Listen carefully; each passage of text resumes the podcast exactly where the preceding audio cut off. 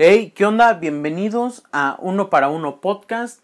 Yo soy Ángel Mora y estamos aquí de regreso, estamos aquí de vuelta y pues tenemos nueva sección, tenemos nueva forma de trabajo. Este es un capítulo especial porque inauguramos esta sección llamada El Cuestionario, donde traigo a un invitado y le hago diferentes preguntas y converso con él y al final de cuentas terminamos aprendiendo demasiadas cosas. Así que pues hoy quise empezar a lo grande, invité a JC Marker y pues aquí van a estar escuchando diferentes preguntas que le hice y lo que él me contestó. Y pues así vamos a estar constantemente con episodios especiales y espero que les guste.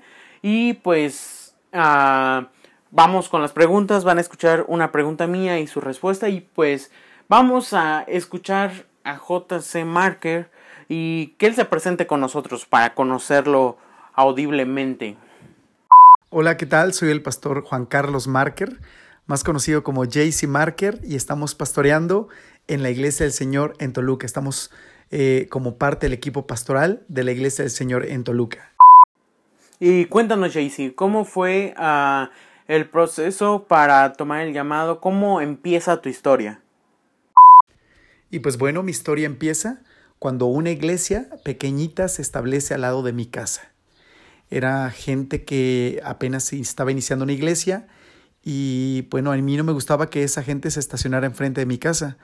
Así que a veces tapaba incluso la entrada al garage de mi casa, yo les ponchaba las llantas, les rayaba los carros y después tenía que meterme a buscar a ver quién era el dueño de ese carro para que lo moviera, sin saber que algún día terminaría yo como el pastor de la iglesia del Señor.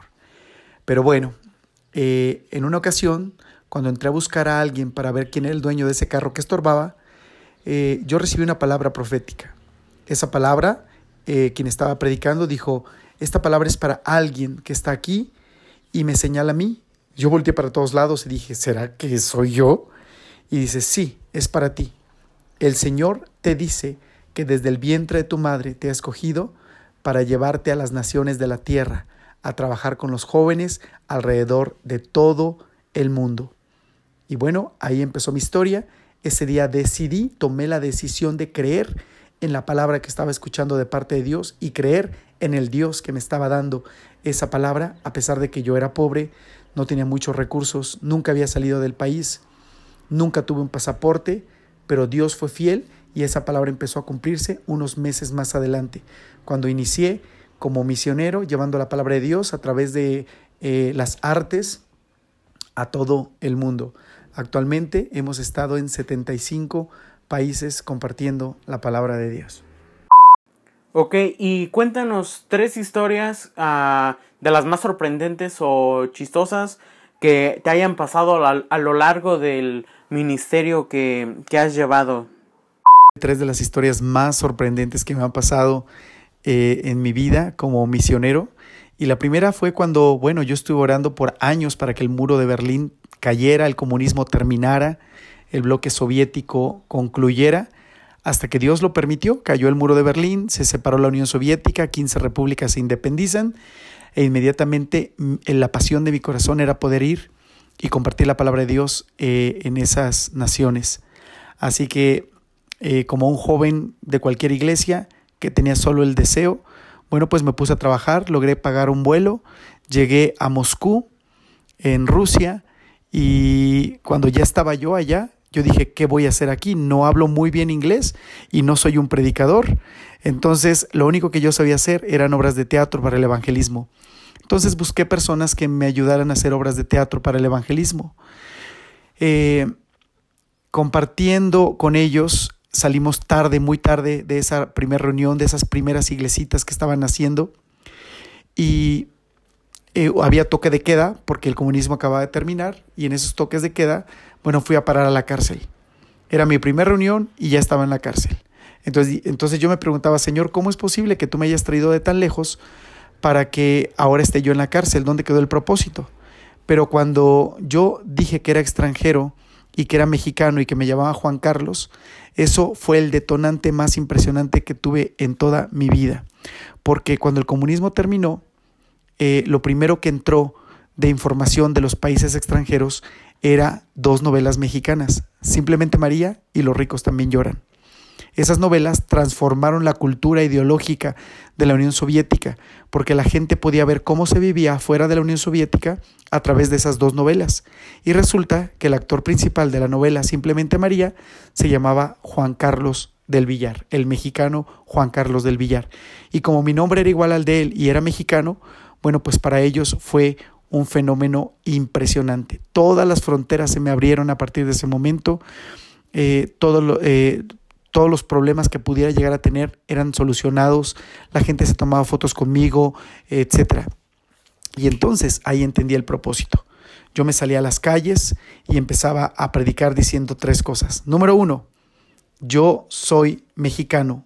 No, pues la gente se acercaba, me veía, eh, se tomaba fotos, etc. Número dos, me llamo Juan Carlos. No, hombre, la gente me regalaba cosas, eh, estaba como extasiada.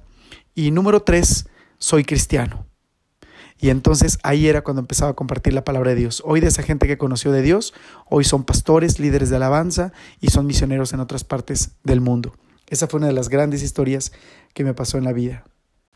Bueno, otras de las historias que, me pasó fue apenas hace dos meses, cuando estaba yo predicando en India. Eh, ese evento estaba planeado ya de muchos meses anteriores para que yo compartiera un equipo de pastores y pudiera darles una capacitación a, esos pastores, sobre todo en técnicas de predicación. Entonces, eh, pues por fin se logra que llegue yo a ese lugar eh, y la noche anterior, antes de iniciar el curso, el pastor que me recibió me dijo, bueno, hay algo importante que sepas. Hace seis meses fue la última vez que se reunieron todos los pastores de, estas, de estos estados en India. Y yo, ah, ok, qué bueno, bueno, qué bueno que se van a reunir de nuevo. Y dice, sí, pero se dejaron de reunir porque en esa última reunión eh, fue la gran masacre de pastores de la India, en donde mataron a muchísimos pastores por haberse reunido, por la persecución que había del Evangelio. Y dice, y esta reunión va a ser la primera reunión en la que se van a volver a reunir y tú vas a compartir y obviamente vamos a tener que tener precauciones para que no vuelva a haber otra masacre. Bueno, la realidad es que no tuve miedo, pero sí fue una gran bendición y había nervios. Y entonces estando predicando, cuando yo eh, lograba hablar muy fuerte o, me emocionaba compartiendo algo, e inmediatamente llegaban los hermanos espías para decirnos, está escuchando en las calles, entonces bajen la voz, bajen la voz. Y pues bueno, fue de mucho nervio, pero gracias a Dios todo salió para bendición. Bueno, una que sí es graciosa eh, puede ser cuando estuve con un equipo de jóvenes de aquí de México. Eh, por cierto, si alguien quiere ir el próximo año conmigo a Ucrania, bueno, mándeme un mensaje o conéctese conmigo a través de eh, arroba jcmarkers en Instagram. Y bueno, yo me llevo un equipo de mexicanos jóvenes para ayudarme en las misiones allá en Ucrania.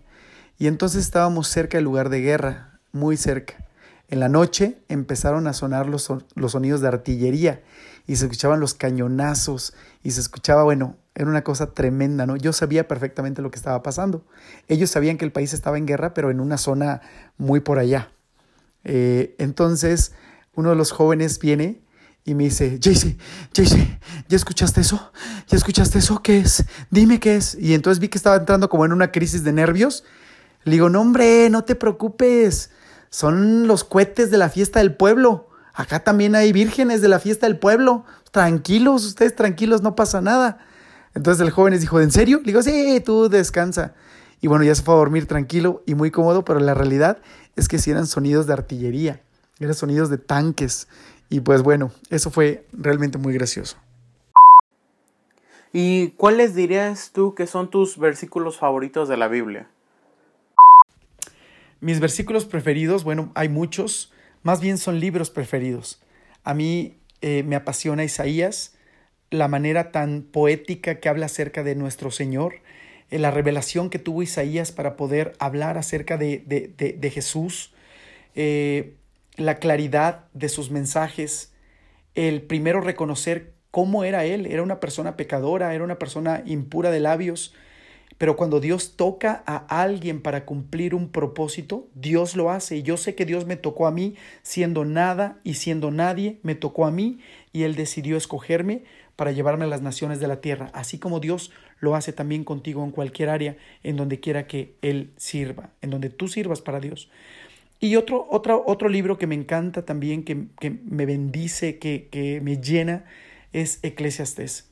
Y sobre todo por ahí de los capítulos 9 y 10, eh, en donde dice, tiempo y oportunidad acontecen a todos. Eso de que, ay, es que si yo fuera hijo de pastor, ay, es que si yo fuera rico yo iría, y es que si yo tuviera dinero tal vez pudiera acompañar al pastor Jaycee. No es verdad. A veces yo he viajado sin dinero, a veces yo he ido a viajes misioneros parándome en el aeropuerto sin un peso y sin boleto de avión. Y cómo Dios resuelve en el último momento. Es cuestión de creerle a Dios. Por eso dice eh, la palabra de Dios, por eso escribió Salomón. Tiempo y oportunidad acontecen a todos, porque ni es de los ligeros la carrera, ni la guerra de los más fuertes, ni de los sabios el pan, ni de los elocuentes las riquezas, sino que tiempo y ocasión acontecen a todos. Joven, o cualquiera persona que me esté escuchando, yo quiero decirte, Dios te va a dar una oportunidad para levantarte y para hacer grandes cosas contigo, pero dependerá de ti el tomar esa oportunidad. Y cuéntanos cómo es la vida de un misionero, cómo es el trabajo, qué, qué cosas pasan al momento de estar de misionero. ¿Cómo es la vida de un misionero mexicano en el extranjero? Bueno, cuando Dios te llama, Él te capacita y te da las habilidades para poder permanecer en cualquier lugar. Yo he pasado por todas las cosas que te puedas imaginar. He estado encarcelado, he estado secuestrado en Rusia, en Ucrania. Em, he comido de las cosas más raras que te puedas imaginar. Comí rata en Ecuador, comí escorpiones y cucarachas en Tailandia, eh, comí perro eh, eh, en Corea y en Indonesia también. Eh, comí murciélago en China un mes antes de que iniciara el coronavirus. Eh, he comido pato eh, en su feto, ya en feto dentro del huevo todavía. he comido, bueno, las cosas más raras que te puedas imaginar, cocodrilo. Pero cuando Dios te llama para algo, Él, Él te da esa habilidad, ¿no? Y yo disfruto cada momento. Cuando comí, por ejemplo, esa cucaracha, bueno, pues empecé por las alas y por las patas y mm, eran crujientes y muy ricas, pero cuando llegué a lo viscoso, pues eso estuvo muy raro y bueno, me la comí por completo, pero cuando me dieron tarántula, me comí las patas muy bien, pero cuando estaba comiéndome el abdomen, ese sí estaba muy viscoso y entonces yo le dije a alguien, mmm, pruébelo, está delicioso. Y bueno, así me libré de la mitad de un eh, abdomen de tarántula. Pero bueno, también eh, me ha tocado pues vivir abajo de un puente, me ha tocado vivir en aeropuertos, me ha tocado estar en hoteles de cinco estrellas en Dubái, me ha tocado eh, a veces estar bajo la lluvia afuera de una estación de tren o también estar en Hong Kong en uno de los departamentos más caros de la ciudad. Dios siempre te capacita y como dice el apóstol Pablo, he aprendido a vivir humildemente, en abundancia y en escasez. Y de cualquiera de las dos me he sabido en contentar. Ahí cuando el apóstol Pablo está hablando, está refiriéndose a que he aprendido a encontentarme en cualquiera que sea mi situación. Así que el, eh, eh, el, vivir una vida como misionero es algo que se va aprendiendo y mientras más tengas una relación personal con Dios, mucho más fácil vas aprendiendo el cómo comportarte ante ciertas situaciones. Yo recuerdo en algún país muy pobre que fui en Asia, muy, muy pobre, y que no pudimos bañarnos por unos seis días, no hubo agua, no había nada, y entonces eh, yo estaba delante de los jóvenes, veo mi cabello y digo, ¡ay, no puede ser posible! No me he bañado, mi cabeza está sucia, ¡ay, no! ¿Cómo es posible? Y empecé como a quejarme, pero pues así nada más por decirlo. Entonces uno de los jóvenes que era un discípulo mío en ese país, me dijo, Jaycee, acabas de decir las palabras de todos esos misioneritos que llegan y se quejan de lo que viven en nuestro país. ¿Cuándo llegará el día en que conozca a uno que no se tenga que quejar por las cosas que nosotros vivimos. Y wow, fue un golpe fuertísimo que yo recibí y entendí una realidad. O sea, tengo que adaptarme a todo lo que venga y, no eh, dañar o vulnerar el corazón de aquellas personas a las que les voy a ir a servir. Entonces, eh, pues bueno, vivimos muchas cosas. Me ha tocado otras impresionantes como una vez le prediqué a un hombre en Ámsterdam, eh, en una cruzada evangelística, evangelística con Youth with a Mission, y le prediqué. Dos años después me vuelven a invitar a esa campaña evangelística y le vuelvo a predicar a otro hombre, yo del mismo país, de Venezuela. Y entonces cuando yo le estoy predicando a él, eh, él, él dice, yo no, no puedo creer de qué manera Dios ha tocado mi vida. Ojalá algún día puedas visitar Venezuela. Y bueno, cuando me tocó visitar Venezuela, lo visité. Y él me dijo, ay, recuerdo que cuando tú me predicaste, dos años antes le habías predicado a otra persona. Y yo le digo el nombre de esa persona y entonces dice, no, no es posible. Ese hombre es el ginecólogo de mi esposa. Entonces, wow, el mundo tan pequeño, pero no es todo. Años después, estando yo en la Ciudad de México, en una estación de autobuses, se me queda viendo un hombre que yo no había visto durante mucho tiempo, solo sabía que lo conocía, se me acerca y me dice, ¿eres, eres tú Jaycee? Tú me predicaste en Ámsterdam, me predicaste en Ámsterdam y, este, y, y, y después nos vimos en Venezuela. Y entonces dije, ¿eres tú Luis? Y bueno, fue una cosa impresionante. Esas coincidencias que Dios eh, muestra, ¿no? Y, o, permite. En otra ocasión estaba yo compartiendo en Hungría eh, eh, a, un hombre en, en, un tren y le estaba predicando de Cristo. Él recibió a Cristo y al final, todo en inglés. Y al final me dice, oye, ¿y de qué país eres? Y le digo, de México. Y dice, no, no, no, ¿cómo de México? Si yo vengo de México en este momento. Él era rubio, de ojos azules. Él era ruso. Y entonces le digo, ¿cómo de México? Yo también vengo de México. Y, este, y dice, ¿de qué ciudad? Y le digo, de Toluca. Y dice, no, no es cierto. Yo también estoy viniendo de Toluca, porque estuve dando clases en Toluca. Y wow, o sea, esas coincidencias impresionantes que solamente Dios puede hacer.